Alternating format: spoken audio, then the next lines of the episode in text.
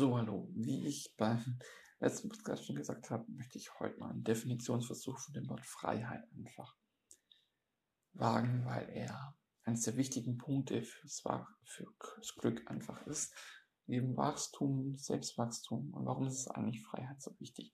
Wenn du einfach selbst freier bist, kannst du eben mehr wählen, wo du überhaupt hin möchtest. Und wenn du mehr möchtest, äh, wählen kannst, wo du hin möchtest, dann kannst du eigentlich auch dir das raussuchen, was dich glücklich macht, etc.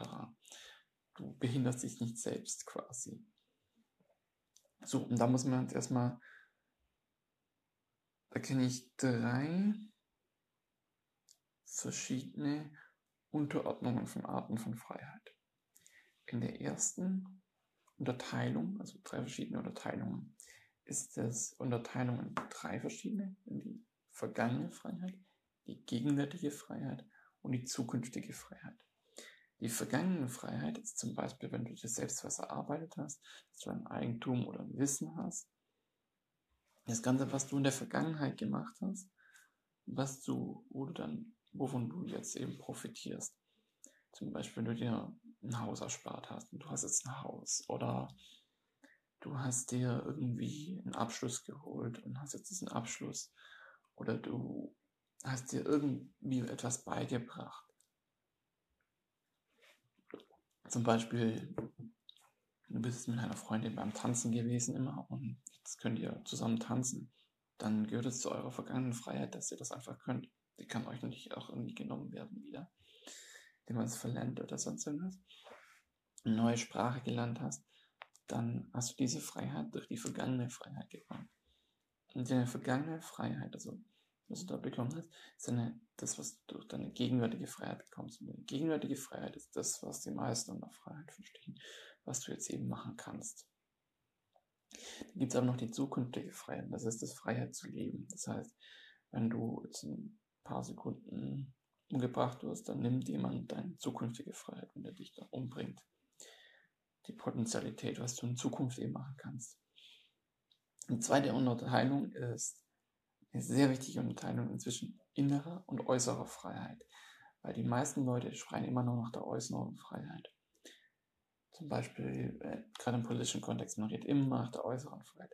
Da ist die innere Freiheit sehr viel wichtiger, weil die äußere Freiheit ist ja, wenn du jetzt ein Geld bekommst vom Staat, dann kannst du dir was holen, hast du da was. Du musst jetzt da nicht hungern, sonst oder du äh, wirst jetzt nicht eingesperrt und sonst was ist eine äußere Freiheit oder du wirst, äh, dir wird jetzt was verboten, das ist eine äußere Freiheit.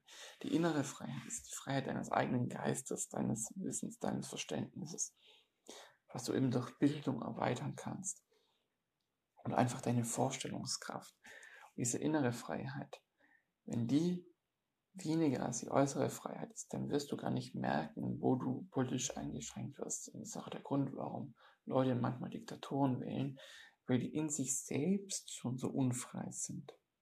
Die verstehen das gar nicht, dass die eingeschränkt werden.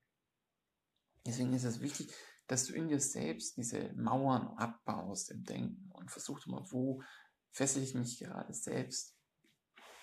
dann gibt es noch die letzte Unterscheidung, und zwar zwischen der negativen und der positiven Freiheit. Gerade zum Beispiel Libertäre schauen eigentlich immer nur nach der negativen Freiheit, während Linke nur die positive Freiheit sehen. Negative Freiheit ist, wenn dir jemand etwas verbietet, dann ist das ähm, das Gegenteil von negativer Freiheit. Also negative Freiheit ist, dass es dir nicht verboten wird, dass zum Beispiel ein Pferd nicht mit dem Zaun eingeschränkt ist.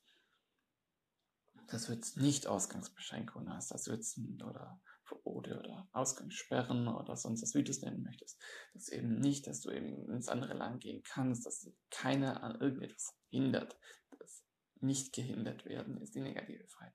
Die positive Freiheit ist, wenn du zum Beispiel ein gewisses Grundeinkommen hast, dass du nicht um Hunger überlegen musst, sondern du hast ein positives, was du irgendwie bekommst, dass du nicht runterfällst nicht dadurch limitiert wirst. Zum Beispiel minimales Geld, was du hast, dass du eben was zu essen hast. Das ist eine positive Freiheit. Genau. Die, die Linken sehen halt immer nur die positive Freiheit, während Libertäre nur die negative sind. soziopolitisch noch was dargestellt. Das sind so ein paar Freiheitskonzepte. Und du merkst, wenn die meisten Leute, die unglücklich sind, die haben einfach ein unvollständiges Freiheitskonzept.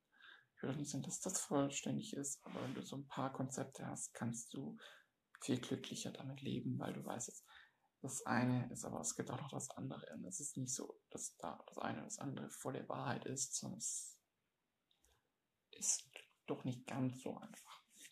Es, wäre jetzt auch einfach zu, zu extrem, da jetzt mein ganzes Denken, was ich da in Richtung gelernt habe, zu sagen, ich bin das selbst überhaupt nicht perfekt, aber ja, das würde jetzt Raum extrem sprengen. Ich glaube auch bei mir allein drei, vier Stunden. Wünsche ich dir deswegen noch einen schönen Tag und ciao.